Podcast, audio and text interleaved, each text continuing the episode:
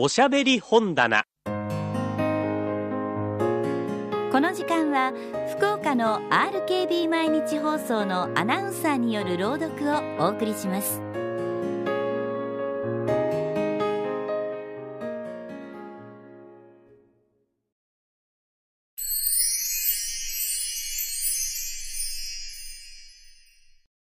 アラビアンナイトからアラジンと不思議なランプ第3回。やっとお姫様はおとといの晩からの出来事をすっかりお話になりました。大臣の息子は震えながらどうぞお婿さんになるのをやめさせてくださいましとお願いしました。もうもう一晩だってあんな目に遭うのは嫌だと思ったものですから。そういうわけでご婚礼はお取りやめになりました。そしていろんなお祝いもないことになりました。さていよいよ約束の三月の月日が経ってからアラジンのお母さんは王様の前へ出ました。それでやっと王様はお姫様をこの女の息子にやるとお約束なすったことを思い出しになりました。それではわしが言った通りにすることにしよう。だがわしの娘をお嫁さんにする者は40枚の皿に宝石を山盛りにしてそれを40人の奴隷に持たせてよこさなければいけない。とおっしゃいました。アラジンのお母さんは困ったことになったと思いながら家へ帰ってきてアラジンに王様のお言葉を伝えました。アラジンやそんなことはとてもできないことじゃないかね。そう言ってため息をつきました。するとアラジンは「いいえお母さん。ダメじゃありませんよ。王様にはすぐ仰せの通りにしてご覧に入れますよ」と潔く言いました。それから魔法のランプをこすりました。そしてお化けが出てきた時宝石を山盛りにした40枚のお皿と王様が言われただけの奴隷を連れてこいと言いつけました。さてそれからこの立派な行列が町を通ってお城へ向かいました。町中の人々はぞろぞろと見物に出てきました。そしてみんな奴隷が頭の上に乗せている宝石を山盛りにした金のお皿を見てびっくりしました。お城へ着いて奴隷たちは王様に宝石を差し上げました。王様は随分大驚きになりましたけれどまた大層お喜びになってアラジンとお姫様とがすぐに婚礼するようにとおっしゃいました。お母さんが帰ってこのことをアラジンに告げますとアラジンはすぐにはお城へ行かれないと言いました。そしてまずランプのお化けを呼んで香水風呂と王様がお召しになるような金の縫い取りのある着物と自分のお供をする40人の奴隷とお母さんのお供をする6人の奴隷と王様のお馬よりもっと美しい馬とそして1万枚の金貨を10個の財布に分けて入れて持ってこいと命じました。さてこれらのものがみんな整ってからアラジンは着物を着替えてお城へ向かいました。そして立派な馬に乗って40人の奴隷を召し連れて行く道々両側に見物しているたくさんの人たちに10個の財布から金貨をつかみ出してはバラバラと撒いてやりました。見物人たちはキャッキャと言って大喜びでそれを拾いました。しかしその中の誰にだって昔町でのらくらと遊んでばかりいた怠け者がこんなになったとは気がつきませんでした。これはきっとどこかの国の王子様だろうと思っていました。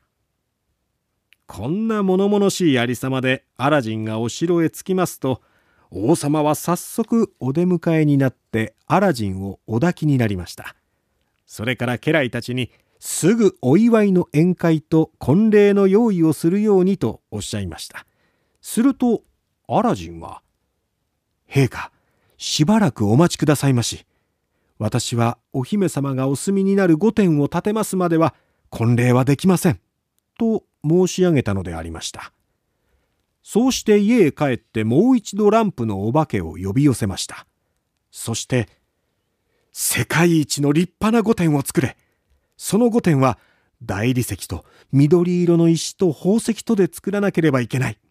そして真ん中に金と銀との壁と窓が24ついている大広間を作るのだ。それからその窓はダイヤモンドだのルビーだのその他の宝石で飾らなければいけない。けれどもたった一つだけは何にも飾りをしないでそのままにしておけ。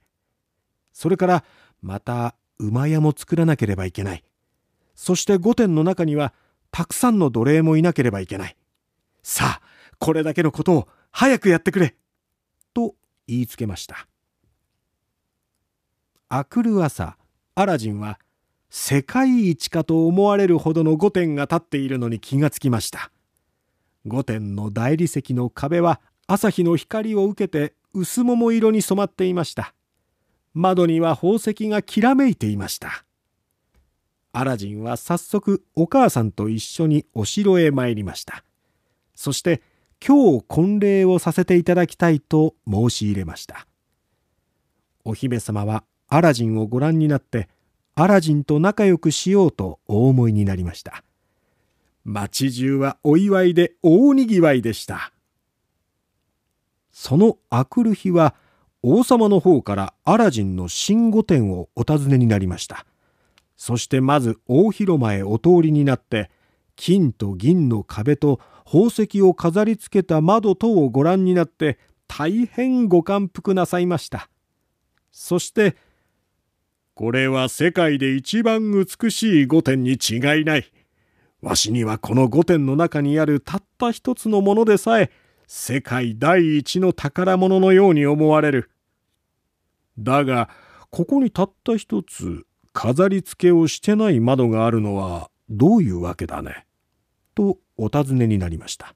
するとアラジンは、陛下、それは陛下の尊いお手で飾り付けをしていただきたいと存じまして、わざわざ残しておいたのでございます。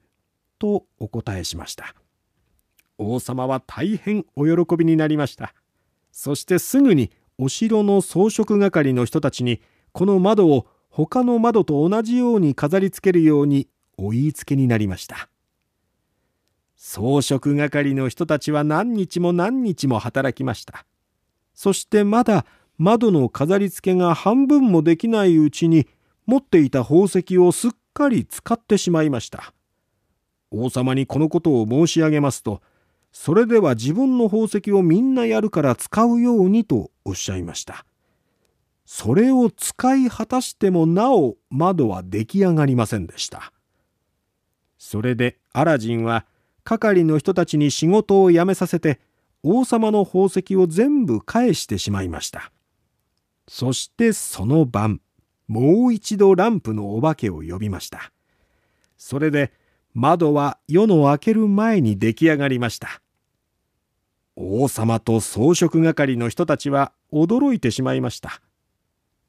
けれどもアラジンは決して自分のお金持ちであることを自慢しませんでした。誰にでも優しく礼儀正しく付き合っていました。そして貧乏人には親切にしてやりました。それで誰も彼もアラジンに懐きました。アラジンはまた王様のために何度も何度も戦争に行って手柄を立てました。それで王様の一番お気に入りの家来になりましたけれども遠いアフリカではアラジンをいじめる悪巧みがずっと考え続けられていました。あのおじさんだと言って騙した悪者のおじいさんの魔法使いは魔法の力によって自分が地の下へ閉じ込めてしまった男の子があれから助かって大変な金持ちになったということを知ったからであります。